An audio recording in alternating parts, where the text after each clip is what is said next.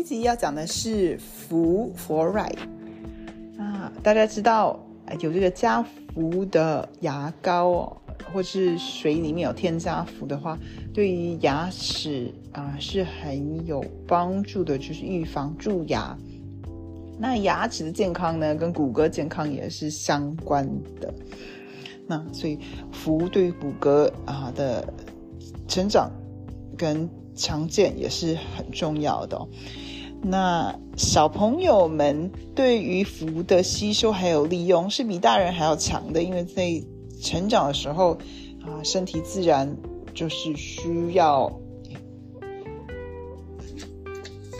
那个骨头在长，所以就是身体会就比较需要比较大量的啊，比成人还要多的氟。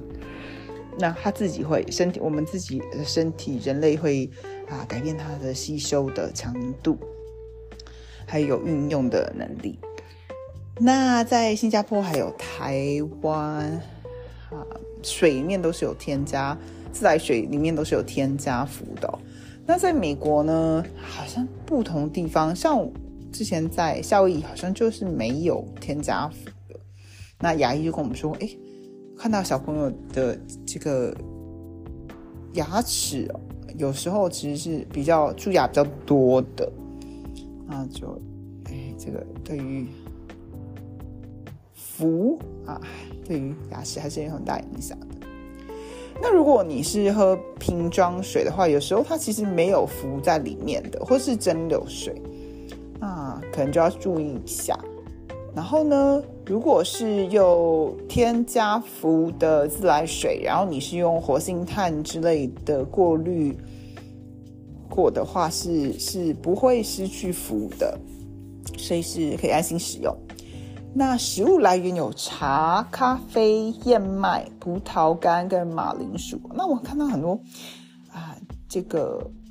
相关的金属相关的元素哦，都是有这个马铃薯。那我现在想说，很多根茎类啊，比如说像地瓜或者是地下生长的植物啊，都比较含啊，看就是看土壤里面的矿物质啦，啊，可能就会比较多的矿物质这种根茎类食物。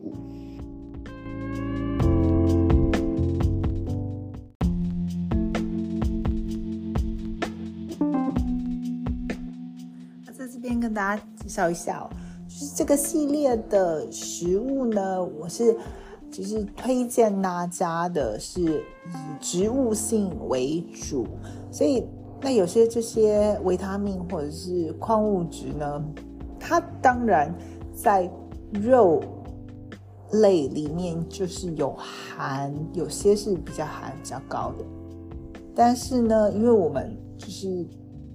平常吃肉啊，所以现代人吃肉真的是吃着比以我们以前更多。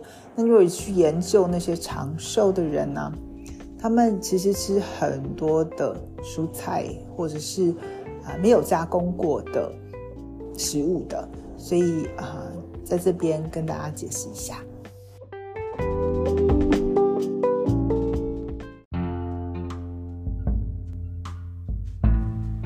Thank you for listening to the episode.